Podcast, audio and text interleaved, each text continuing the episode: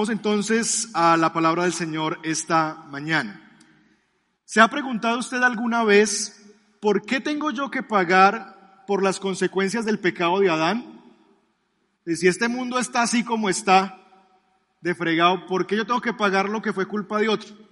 Si Adán fue el culpable, si Adán fue el que pecó y Eva también, eh, desgraciados esos que pecaron, ¿por qué yo tengo que estar viviendo esto? ¿Se ha preguntado eso o solamente yo? ¿Por qué se dice que mi niño de tres años, yo tengo uno de cuatro ahorita, mi niño de cuatro años, mi niño de dos, es un pecador? Si yo lo veo como un angelito, él no hace nada. Si mi bebecito de seis meses es un angelito, ¿por qué se dice que él es un pecador? ¿Por qué tenemos que ver que hay niños que se enferman y padecen de enfermedades terminales y nacen aún con eh, deficiencias a nivel físico o lo que sea? ¿Por qué? ¿Por qué esas cosas suceden? ¿Por qué esos inocentes tienen que sufrir? Si usted se ha preguntado eso, los próximos dos sermones le van a ayudar. Tal vez no le van a ayudar a encontrar la respuesta que usted quiere, pero le va a ayudar a encontrar lo que la Biblia dice al respecto. Así que si usted tiene interés en esto y le parece importante entender y responder a estas preguntas, entonces le animo a que usted pueda estar los próximos dos domingos, hoy y el siguiente, ya está hoy, entonces el siguiente domingo, para que juntos respondamos desde la escritura a esa pregunta. Para eso, acompáñenme por favor a Romanos capítulo 5, y es ahí donde vamos a estar esta mañana. Romanos capítulo 5, y vamos llegando al verso 12. El versículo 12, la sección que sigue en algunas de sus Biblias, está titulada como De Adán la muerte, de Cristo la vida, o eh, Adán y Cristo en algunas otras, y básicamente los versículos 12 del capítulo 5 de Romanos hasta el verso 21, lo que nos van a presentar es un contraste entre la vida de Adán y la vida de Cristo. Versículo 12 está unido a todo lo anterior, y una de las cosas que necesitamos entender es que cuando leemos esto a veces nos pareciera desconectado, pero lo que Pablo está haciendo es mostrarnos a partir del versículo 12 algo que ya nos ha venido mostrando anteriormente o explicando anteriormente. Si usted lee y recuerda, los primeros tres capítulos del libro de Romanos nos presentan el caos que el pecado ha traído a la humanidad. Pablo nos ha dicho que tanto judíos como gentiles estamos en la inmunda por causa del pecado y que no tenemos escapatoria. Todos hemos pecado. Judíos han pecado, gentiles hemos pecado, todos estamos bajo la ira de Dios. Esos son los primeros tres capítulos. A partir del capítulo 4 se nos presenta que así como es de devastador la obra del pecado sobre nosotros y que todos nosotros hemos pecado, se ha levantado una justicia de Dios por medio de la persona de Jesucristo. Y capítulo 4 y capítulo 5 nos ha mostrado también que nosotros podemos ser beneficiarios de la justicia de Dios por medio de la fe. En otras palabras, lo que Pablo nos ha presentado hasta aquí son dos realidades. La primera, capítulo 1 al 3, gobernada por el pecado y la culpa, y la segunda, capítulo 4 y 5, gobernada por la humanidad justificada por medio de la fe en Jesús. Lo que va a hacer ahora en los versículos 12 en adelante es llamar a esa humanidad gobernada por el pecado, la humanidad según Adán, y lo que va a hacer en los versículos 12 en adelante es llamar a la humanidad gobernada por la justicia de Cristo, básicamente la humanidad en Cristo. Se nos va a presentar un contraste. La humanidad que está siendo gobernada por el pecado son los hijos de Adán. La humanidad gobernada por la justicia de Dios son los hijos de Jesús o los hijos de Dios por medio de la fe en Jesús. Así que esa es la vinculación que hay allí. La pregunta, mis hermanos, que vamos a responder más a nivel, digamos que, de estudio de la escritura es cómo la desobediencia de un solo hombre trajo el mal a todos los hombres. ¿Cómo es que la desobediencia de uno solo trajo tanto mal a toda la humanidad? Pero también, ¿cómo es que la obediencia de uno solo trajo la justicia de Dios a tantos en medio de nosotros? Así que, si tiene ya su texto ahí, Romanos capítulo 5, verso 12. Póngase de pie, por favor, y vamos a leer. Hoy yo lo voy a leer completico porque es largo y quiero que, y es denso el contenido. lo voy a leer yo. Usted me va a seguir en su propia Biblia la lectura. ¿Estamos ahí? Romanos capítulo 5, verso 12 en adelante. Vamos a ir hasta el 21, aunque nos vamos a ocupar solamente hoy hasta el verso 14. Dice así la palabra del Señor. Por medio de un solo hombre el pecado entró en el mundo y por medio del pecado entró la muerte. Fue así como la muerte pasó a toda la humanidad porque todos pecaron. Antes de promulgarse la ley ya existía el pecado en el mundo. Es cierto que el pecado no se toma en cuenta cuando, no hay ley. Sin embargo, desde Adán hasta Moisés, la muerte reinó incluso sobre los que no pecaron quebrantando un mandato, como lo hizo Adán, quien es figura de aquel que habría de venir. Pero la transgresión de Adán no puede compararse con la gracia de Dios, pues si por la transgresión de un solo hombre murieron todos, cuánto más el don que vino por la gracia de un solo hombre, Jesucristo, abundó para todos. Tampoco se puede comparar la dádiva de Dios con las consecuencias del pecado de Adán el juicio que lleva a la condenación fue resultado de un solo pecado, pero la dádiva que lleva a la justificación tiene que ver con una multitud de transgresiones. Pues si por la transgresión de un solo hombre reinó la muerte, con mayor razón los que reciben en abundancia la gracia y el don de la justicia reinarán en vida por medio de un solo hombre, Jesucristo. Por tanto, verso 18, así como una sola transgresión causó la condenación de todos, también un solo acto de justicia produjo la justificación que da vida a todos. Porque así como la desobediencia de uno solo, por la desobediencia de uno solo los muchos fueron constituidos pecadores, también por la obediencia de uno solo los muchos serán constituidos justos. En lo que atañe a la ley, esta intervino para que aumentara la transgresión, pero allí donde abundó el pecado, sobreabundó la gracia a fin de que, así como reinó el pecado en la muerte, reine también la gracia que nos trae la justificación y vida eterna por medio de Jesucristo nuestro Señor. Padre, guíanos en un texto que es tan denso como esto. Esto es eh, teología en cápsulas y necesitamos, Señor, digerir bien esto. Así que pido que me des gracia a mí para explicar con claridad tu palabra y que esta palabra pues no solamente, Señor, sea añadir conocimiento, sino también virtud, en el sentido que preguntas que hemos tenido, cosas que han venido en nuestra mente, encuentren respuesta en tu palabra. Bendícenos con tu espíritu y ayúdanos a estar 100% presentes. Ayuda al predicador, Señor, con claridad y ayuda al auditorio, Señor, a escuchar con atención tu palabra. Pedimos la intervención de tu espíritu por medio del cual podemos entender tu palabra. Lo pedimos en Cristo Jesús. Amén.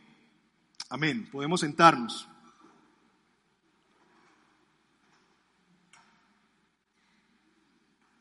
Hoy nos vamos a ocupar, como les decía, básicamente de los primeros tres versos.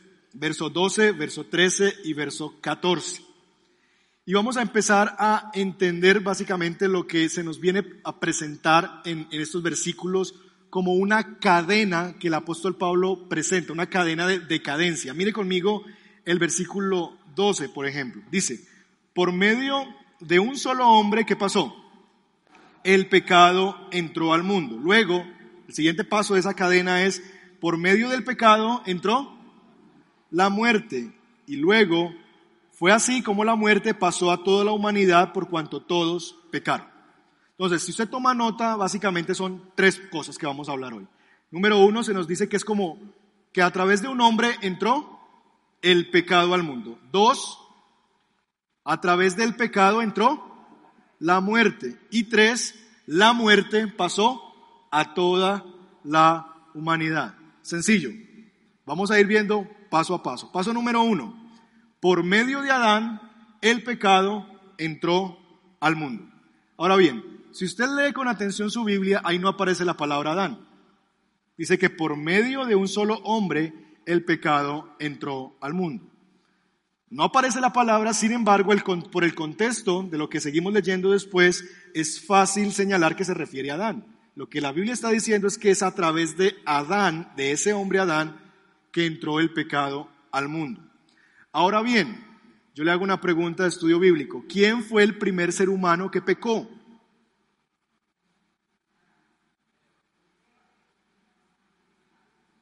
¿Adán o Eva? Eva. ¿Y por qué sonríen los hombres? No sé por qué eso produce como satisfacción. Eva tomó ella del fruto y comió, ¿cierto? Ahora bien, sin embargo, aunque fue Eva la, en términos cronológicos, la primera que tomó del fruto y comió de él, a quien Dios hace el responsable de la caída es al hombre, Adán. ¿Nota eso? Él es a quien Dios en Génesis capítulo 3 manda llamar. Pero Dios el Señor, dice Génesis 3.9, llamó a Adán y le dijo, ¿dónde estás?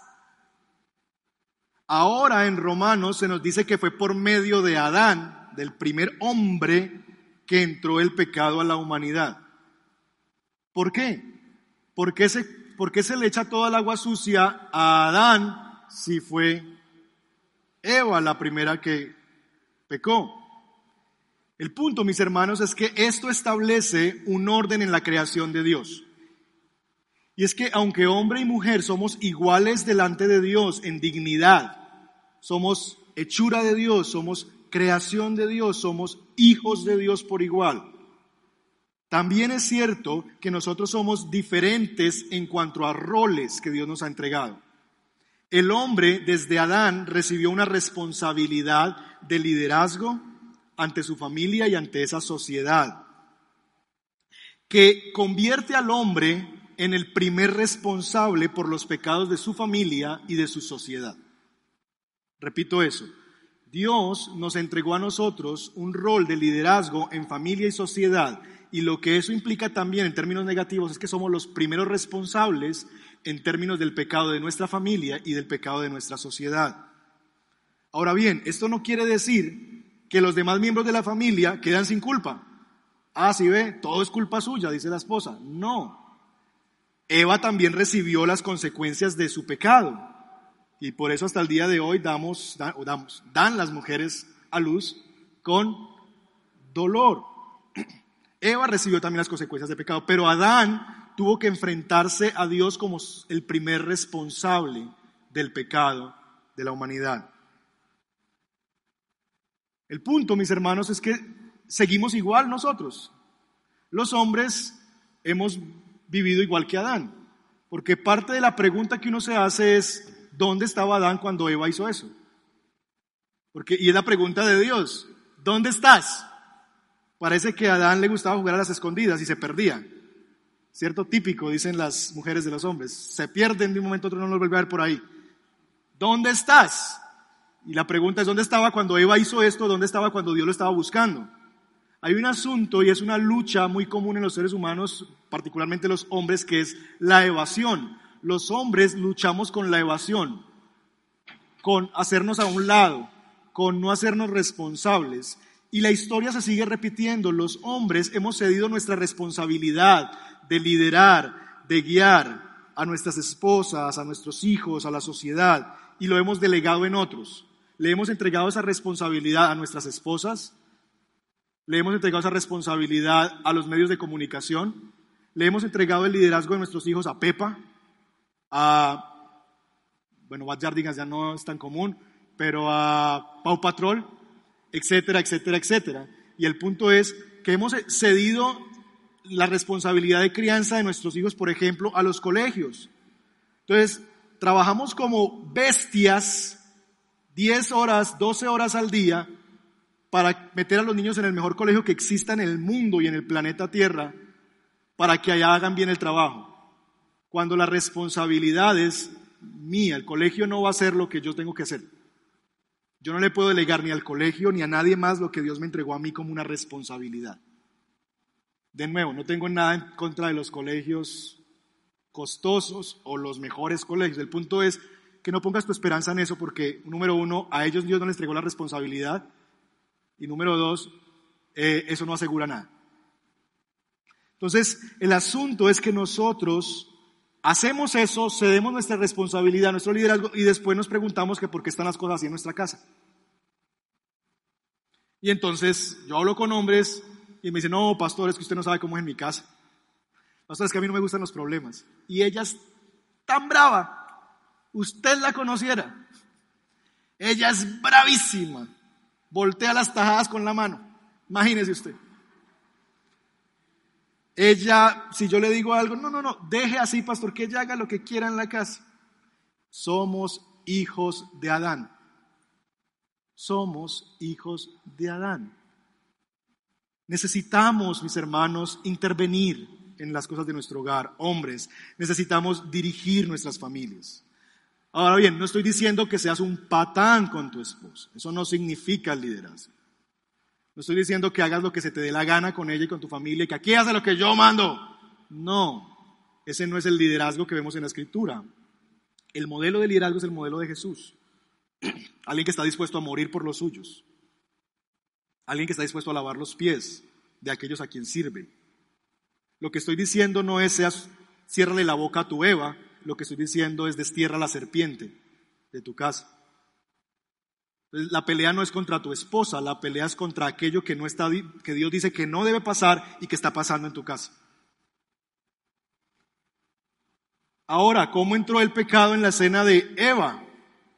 Bueno, Satanás, que es la serpiente, que es astuta, entró por el asunto que es más uh, débil, por llamarlo de alguna manera, en la humanidad de la mujer y es explotó su deseo de control e independencia.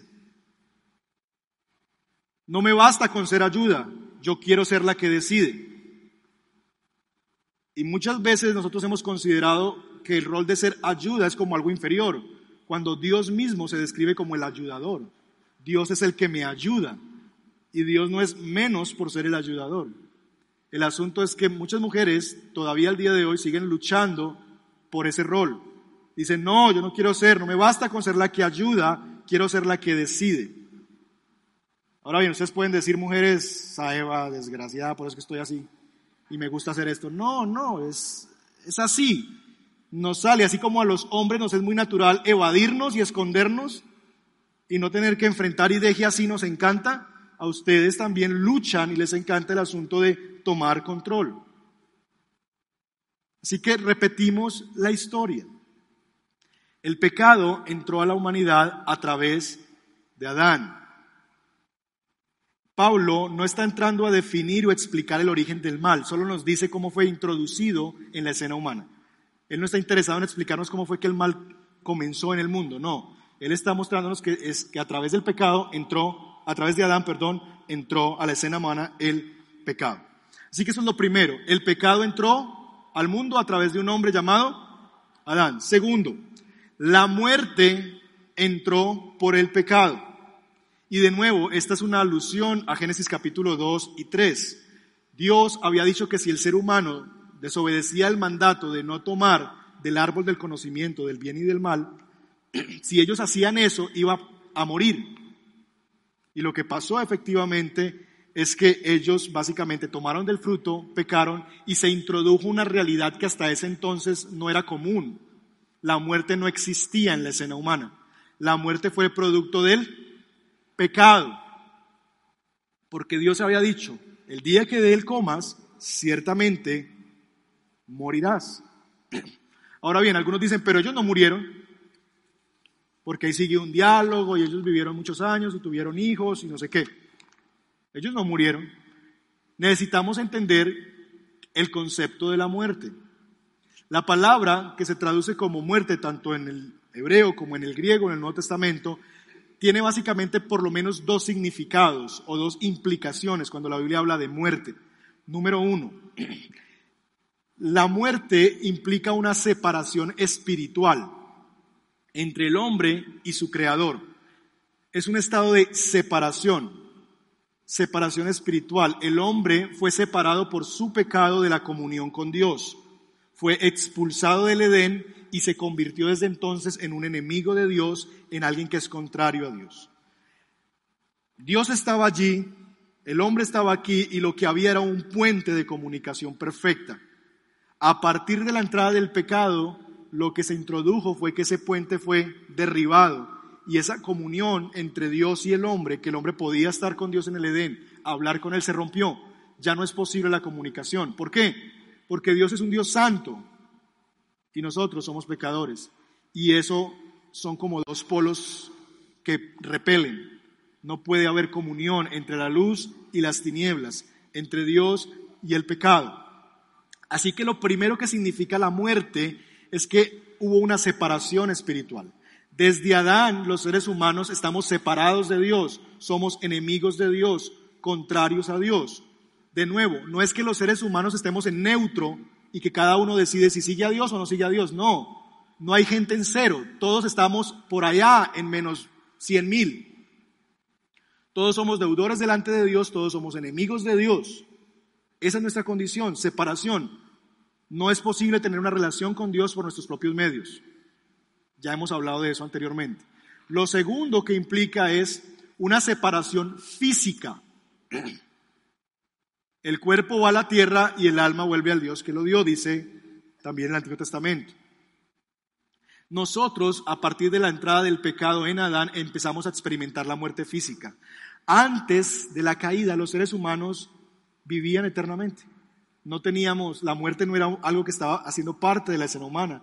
Éramos imagen y semejanza de Dios, por lo que éramos creados para ser seres que eternamente viviéramos para glorificar a Dios, para vivir en comunión con Él y disfrutar de Él para siempre. La muerte física es una consecuencia de la caída. Lo que empezó a ocurrir es que si usted ve los capítulos de Génesis, es que la edad empezó a ser acortada. ¿Nota usted eso que antes vivía la gente muchísimo? 900 años. Dice, ¿cómo? No, Señor, no me dé 900. 900 y pico de años. Pero usted va leyendo el relato bíblico y como que se reduce. Y ya en los salmos se habla de que muchos viven 70 y aún 80. Los más viejos. Los años se fueron acortando. Y básicamente esa es parte de la consecuencia del pecado. Fue un asunto gradual. El pecado trajo la muerte. ¿Estamos bien ahí? Número uno, el pecado entró por Adán. Número dos, la muerte entró por el pecado. Ahora bien, la muerte nos vino a todos nosotros porque todos pecamos. ¿A qué se refiere Pablo con todos pecaron? Aquí hay un salto enorme porque pasa de hablarnos de las implicaciones que tuvo para un ser humano llamado Adán. El pecado entró a través de Adán, la muerte entró para Adán a través del pecado, pero ahora se nos dice que eso nos incluye a todos, que tanto la muerte como el pecado es una realidad de todos. ¿Por qué? ¿Qué quiere decir eso de todos pecaron? Hay por lo menos dos alternativas.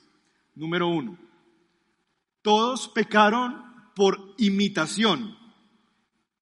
Y entonces la desobediencia de Adán nosotros la copiamos y como copiamos su desobediencia y hacemos las mismas cosas que él hizo, entonces merecemos el mismo fruto que él cosechó, que fue la muerte. Cada uno es responsable individualmente de sí mismo. Y entonces, como Adán pecó, lo que está diciendo la Biblia es que nosotros, al igual que él, pecamos. Por lo tanto, merecemos el mismo destino que él merece. Todos pecaron como Adán. Básicamente es la primera forma de entenderlo. La segunda manera es todos pecaron en Adán. Todos pecaron en Adán.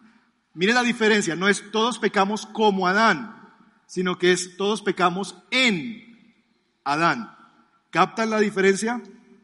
Un asunto es yo imitar el pecado de Adán y por eso se me es juzgado. Otra cosa es yo estar pecando en él ¿Cómo es que podemos entender este texto? Lo que yo creo que Pablo nos está diciendo es que cuando se dice que todos pecamos, no es tanto un asunto de que pecamos en imitación a en imitación de Adán, sino es un asunto de que pecamos en Adán. Déjeme justificarles eso con los versículos 13 y 14 que nos explican esa realidad. Mire conmigo el versículo 13. Empieza Pablo a argumentar y a explicar antes de promulgarse la ley, ya existía el pecado en el mundo. Y hasta ahí estamos claros. Sabemos que el pecado existe antes de la ley. La ley vino muchos años después a través de Moisés, ¿cierto? Línea del tiempo, Moisés está por acá, Adán es el comienzo. Entonces, el pecado, la ley, el pecado ya existía antes de la ley, porque la ley vino aquí. El pecado ya existía antes. Así que ahí no tenemos ningún problema. Vamos bien hasta ahora. Dos, es cierto que el pecado no se toma en cuenta cuando no hay ley. Y aquí la cosa se empieza a complicar. Porque Dios no puede juzgar algo que no ha prohibido. Ahorita en Sabaneta están cambiando el sentido de las calles y esto está vuelto un zaperoco. ¿Cierto? Espero que nos va, creo que nos va a ayudar, pero por estos días va a ser complicado el asunto. Yo tengo entendido, y sí, creo que aquí hay un agente de tránsito que nos puede ayudar, que hay una norma que yo me aprendí muy bien por varias partes que me hicieron a mi perspectiva injustos, y es el tema de que si no está prohibido, está permitido. Es decir, si no hay una, prohibición, un aviso o algo que me diga que esa zona es prohibida el parqueo, lo que implica es, está permitido. Es decir, usted no encuentra avisos que digan, puede parquear aquí. Usted encuentra avisos que dice, prohibido parquear.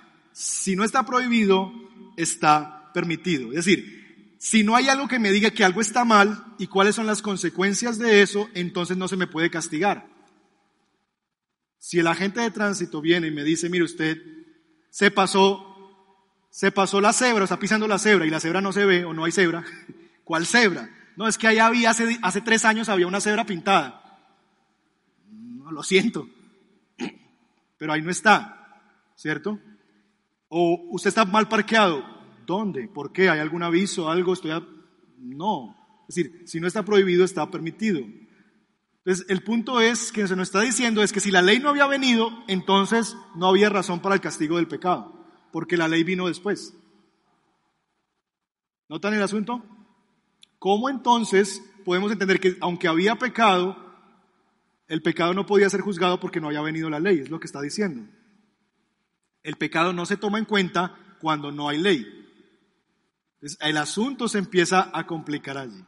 El, tema es que nosotros ya hemos leído Romanos capítulo 2, por ejemplo, y se nos dice que no solamente hay una ley escrita, sino que Dios tiene una ley que ha dejado escrita en el corazón de los hombres. ¿Se acuerda cuando estábamos en Romanos 2? De aquellos que decían, ay no, yo no sé, no hay Dios, yo no tengo culpa porque yo no sabía que había un Dios. No, es posible que tú no conocieras la palabra de Dios, pero hay un asunto de que Dios ha puesto una ley escrita en el corazón. Así que el asunto es que sí había pecado y sí había una realidad de que el hombre sabía que estaba haciendo algo que iba en contra del Creador.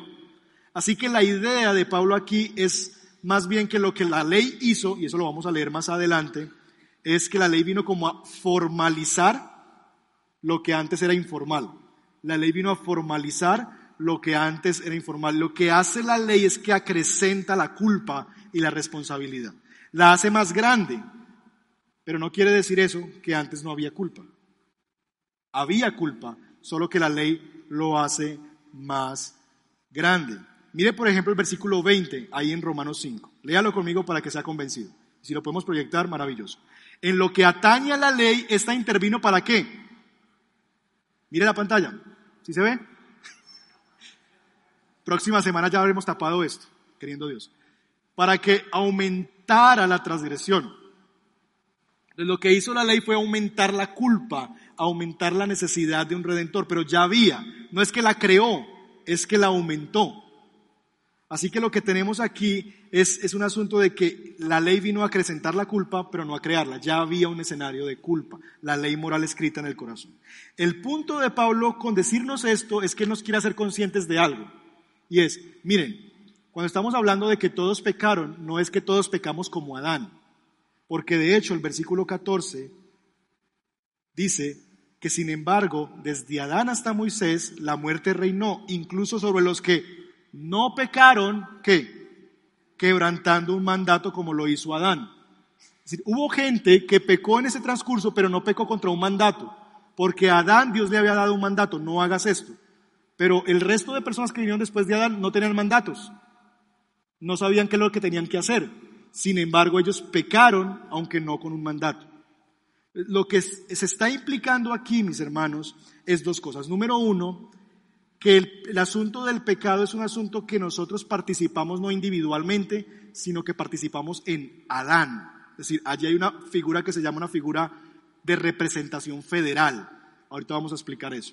Pero en segundo lugar, lo que se nos está diciendo es que nosotros también hemos desobedecido, aunque no hemos desobedecido, desobedecido, o los antiguos, aunque no desobedecieron a Dios intencionalmente, ellos sí pecaron. Aunque no en la misma forma que Adán, que quebrantó un mandato, pero también ellos pecaron. Dice así un autor, la enfermedad, la muerte, reinan exactamente igual sobre gente bondadosa y gente cruel, exactamente sobre gente culta e inculta, exactamente sobre los bebés que no han desobedecido intencionalmente, como también sobre los adultos. ¿Ven que la misma experiencia nos demuestra eso? Es decir, cuando la Biblia dice que la paga del pecado es la muerte, no se está refiriendo al pecado individual, porque vemos, por ejemplo, que tanto niños, bebés sufren consecuencias del pecado como adultos. Vemos gente creyente que les da cáncer y mueren y gente no creyente que les da cáncer y mueren. Entonces, es un asunto que es universal, porque el asunto no es por mi pecado individual, es porque en Adán yo pequé. Ahora bien, ¿por qué? ¿Por qué la muerte y el pecado reinan universalmente sin importar mi pecado individual? ¿Por qué? Porque pecamos en Adán. Ahora bien, quiero explicarle esto y quiero darle algunos ejemplos para que a usted le quede claro el asunto que estamos hablando. En la Biblia se habla de una figura que es representación federal, que a nosotros en Occidente eso no, no, no tenemos una figura, tenemos formas de explicarlo, pero eso nos es extraño porque esta cultura es muy movida por el individualismo. A nosotros no nos gusta que sean otros los que hagan cosas para nosotros. Nosotros queremos responder por lo nuestro. Pero en culturas como las orientales y demás sí existe esta figura que existe en la Biblia de representación federal. Y eso nos entra en reversa a nosotros porque no nos gusta pensar eso. Ahora bien, ¿a qué nos referimos con eso? La figura de representación legal, de federal básicamente lo que dice es que yo puedo tener una relación con una persona en el sentido de que lo que esa persona gane, yo lo gano. Y lo que esa persona pierda, yo lo pierdo. ¿Qué es lo que pasa con los partidos de la Selección Colombia? ¿Quién gana los partidos de la Selección Colombia? La Selección Colombia. Pero ustedes y yo celebramos como si fuera nuestro triunfo. ¿Cómo les fue? ¡Ganamos! ¿Ganó usted cuántos goles metió? ¿Qué hizo? ¿Corrió mucho? No, en mi, casa hice fuerza. Entonces, el triunfo de ellos, usted lo asume como un triunfo suyo. Y casi que usted grita los goles más duros que los jugadores. Y coge las cosas de la casa y las tira, ¡ah! y grita y tira las cosas para arriba, las almohadas y celebra como si fuera usted el que metió el gol. Algunos hasta se tiran en la casa y hacen así. ¿Por qué hacemos eso? Porque básicamente estamos en un asunto de representación federal. Ellos están ganando algo, pero yo lo asumo como que lo ganó para mí, lo ganó para nosotros. Cuando pierden igual, no sé si han visto esos videos por ahí, memes que hacen de cuando alguien pierde un partido y un tipo que coge el televisor y lo, le tira cosas y como si él realmente estuviera perdiendo ahí. Eso es lo que hablamos básicamente de representación. Es un representante o un sustituto que va por mí. Déjeme darle dos ejemplos bíblicos y dos ejemplos de nuestra cultura para entender esta figura. ¿Recuerdan la historia de Acán y su pecado? No. Acán es un hombre del pueblo de Dios. El pueblo de Dios ha venido conquistando territorios que Dios les había prometido. Y han ganado, vienen de derrotar al enemigo más grande. Se toman Jericó, una ciudad que parecía inexpugnable y una cosa extraordinaria y unas murallas que nadie podía entrar. Y Dios se la dio al pueblo dándole vuelticas y gritando y cantando. Imagínense eso. Con solo gritar y cantar, ¡pum! Las murallas cayeron. El pueblo se llena de confianza y ahora van a, atacar a un pueblito que se llama Hai o H-A-I. Hai es un pueblito más pequeñito, es una vereda, es un pueblito muy chiquito y ellos dicen, no, esto es pan comido. Así que se preparan con sus ejércitos, van y pelean contra este pueblo y ¿qué pasa? Pierden. Y entonces el pueblo empieza a decir, pero ¿por qué? Si, es, si derrotamos al más grande, Dios nos da derrota con el más pequeño, porque perdimos con el más pequeño. Y empiezan a explorar y Dios les dice, es que hay un pecado dentro de ustedes. Y empiezan a investigar y empiezan a, hacer como de mayores círculos a menores círculos. La tribu primero, ok. Luego la familia. Luego eh, llegan a una, a una casa y luego llegan a un individuo. Y ese individuo se llama Acán. Y Dios dice, es por culpa de Acán que ustedes fueron derrotados en esa batalla. Representación federal. Por la culpa de un solo hombre, todo el pueblo perdió la batalla. Y hasta que ese pecado no fuera exterminado de medio del pueblo, Dios no iba a seguir con el pueblo dándoles victoria en las batallas. Segundo ejemplo, David y Goliat. Ese sí lo conocen o no. ¿Cierto? La historia. Está el niño pequeño o el jovencito que con una piedra, una cauchera y una piedra, le dan la cabeza a un gigante y lo derrota. Ahora bien, quien venció fue David y el que fue vencido fue Goliat. Pero en la Biblia no se, nos, no se nos cuenta la historia de esa manera. En la Biblia se nos cuenta la historia de que Israel ganó, los filisteos perdieron. Esta no es la victoria de David y la derrota de Goliat, esta es la victoria de Israel y la derrota de los filisteos. Representación federal. Ahora bien, déjeme darle dos ejemplos de este contexto. Estuvimos en elecciones la semana pasada. Y el poder, la democracia nos da a nosotros el poder de elegir a nuestros ejecutivos y legislativos. Y nosotros los elegimos, elegimos presidentes, alcaldes, gobernadores, representantes, senadores, y, por ejemplo, hace algunos años nos clavaron el 19% del IVA, hace exactamente un año y un poquito más. Usted no puede decir que fueron ellos los que nos dieron el IVA. No, ellos decidieron por ustedes y por mí. Porque ellos lo que están haciendo allí es un ejercicio de representación. Ellos representan al pueblo y ellos son la voz del pueblo. Entonces las decisiones que ellos tomen son las decisiones que el pueblo tomó, porque nosotros los elegimos a ellos para que decidan por nosotros. Y por eso eso tiene efecto no para ellos. Pues si lo decidieron ellos, pues que lo paguen ellos. Si ellos son los que quieren el 19%, que lo paguen ellos solamente. No, porque ahí hay un asunto de representación. Ellos están hablando en nombre del pueblo colombiano. Segunda forma en que vemos eso en la actualidad. Un acusado y su abogado. El abogado representa al acusado en un juicio el abogado habla por el acusado. El acusado le confiere un poder legal para que lo represente y hable en nombre de él. De hecho, el abogado le pide al acusado, mejor, mejor no hable, no la vaya a embarrar, quédese calladito que yo hablo. ¿Si les ha pasado eso a los que han ido a algún juicio? No diga nada, déjeme que yo resuelvo esto. Entonces el acusado está ahí y él está calladito. Y el abogado está hablando todo el tiempo. ¿Por qué?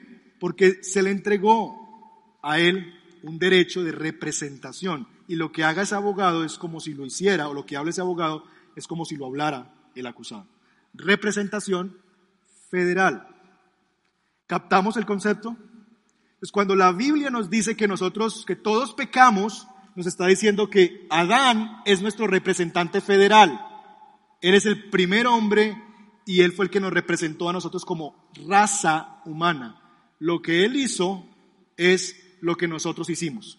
Su derrota fue nuestra, nuestra derrota. Su pecado es nuestro pecado. Y a partir de Él, toda la raza humana, en Él somos pecadores.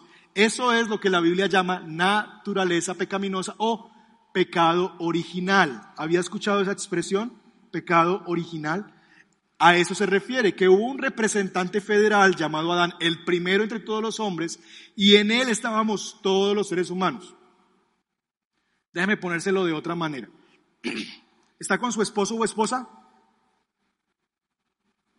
¿Sí? Ok. Le pregunto, ¿usted se casaría con algún familiar? ¿No?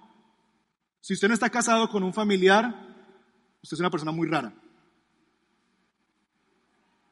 rarísima, porque usted está casado con una hija de Adán. Ustedes dos son hermanos, ustedes dos son hermanos, ustedes dos son hermanos. Generación en generación, si usted vuelve a la película, todos somos hijos de Adán y Eva. Todos terminamos allá. Así que somos familiares de Adán y Eva, en última instancia. Usted está casado con un familiar. De eso podemos hablar después, pero el asunto es que hay una vinculación directa con Adán. Así que lo que Adán está haciendo es que él es mi representante porque finalmente yo soy hijo de él y lo que él hace tiene efecto sobre mí. Ahora bien, la pregunta es, ¿eso es bueno o es malo? ¿Nos gusta o no nos gusta? ¿Nos parece una bendición o una maldición esa situación? ¿Nos parece justo o injusto? ¿Es bueno o es malo? Si el asunto fuera que cada uno de nosotros nos hacemos responsables de nuestro pecado individual sin existir la representación federal, implicaría que cada uno de nosotros tiene que resolver por sí mismo su problema con Dios. ¿Eso es bueno?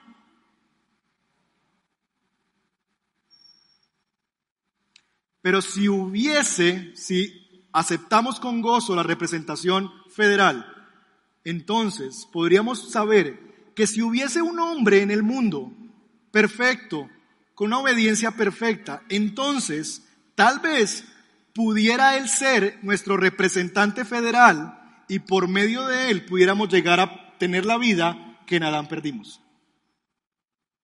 Si existiera alguien que sí pudiera obedecer a Dios, no como Adán que lo desobedeció, sino un hombre perfecto, enteramente capaz de la obediencia, tal vez si existiera ese hombre, nosotros pudiéramos tener los beneficios que ese hombre que vivió una vida perfecta pudiera darnos a nosotros, a quienes nos representó.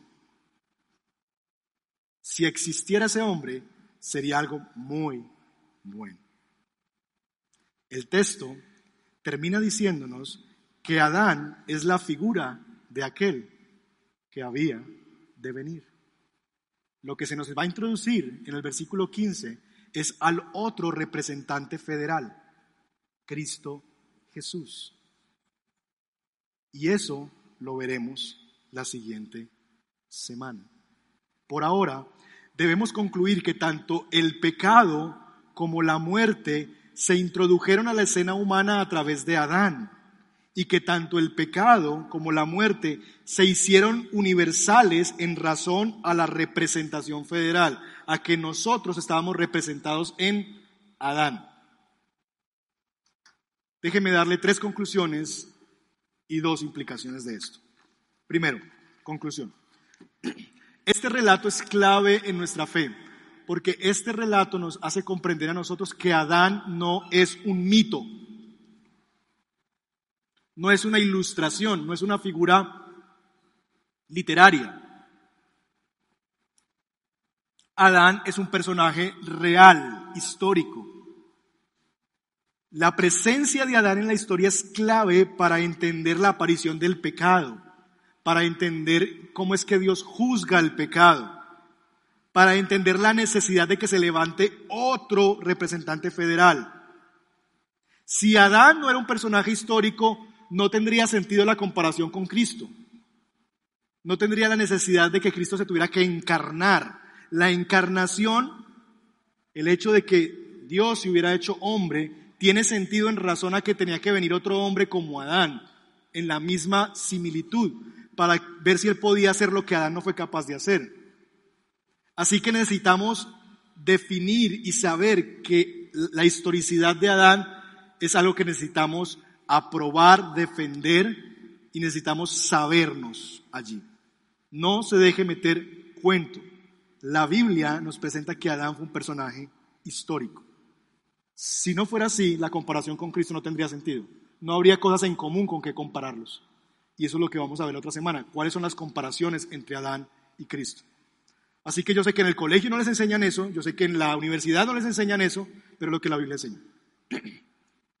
Dos, la pregunta, ¿por qué sufren los inocentes?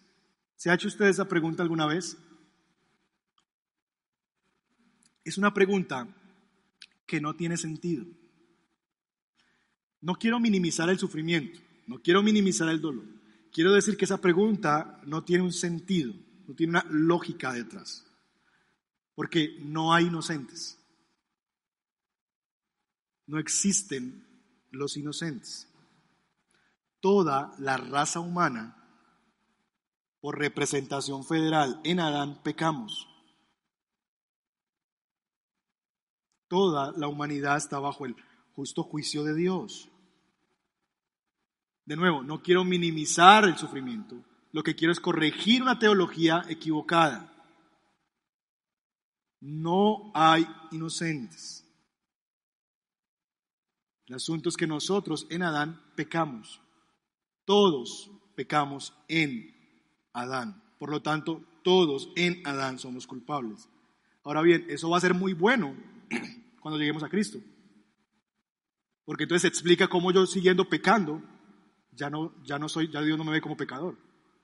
¿Notan el asunto? No siendo inocente, Dios ya me ve como inocente. Por la misma razón que aunque yo no haga ciertas cosas, pecados individuales, Dios me ve como pecador en Adán. De la misma manera, en Cristo, Dios ya me ve puro, no porque yo sea puro, sino porque me ve en Cristo. ¿Ven la, la correspondencia perfecta del asunto? Así que la pregunta de por qué sufren los inocentes no es una pregunta adecuada. No hay inocentes. Todos estamos bajo el juicio de Dios. Tres, la responsabilidad federal no quita la responsabilidad individual. Es decir, el hecho de que no es el tema de desgraciado ese Adán que pecó y por su culpa estamos así, no. Tú también.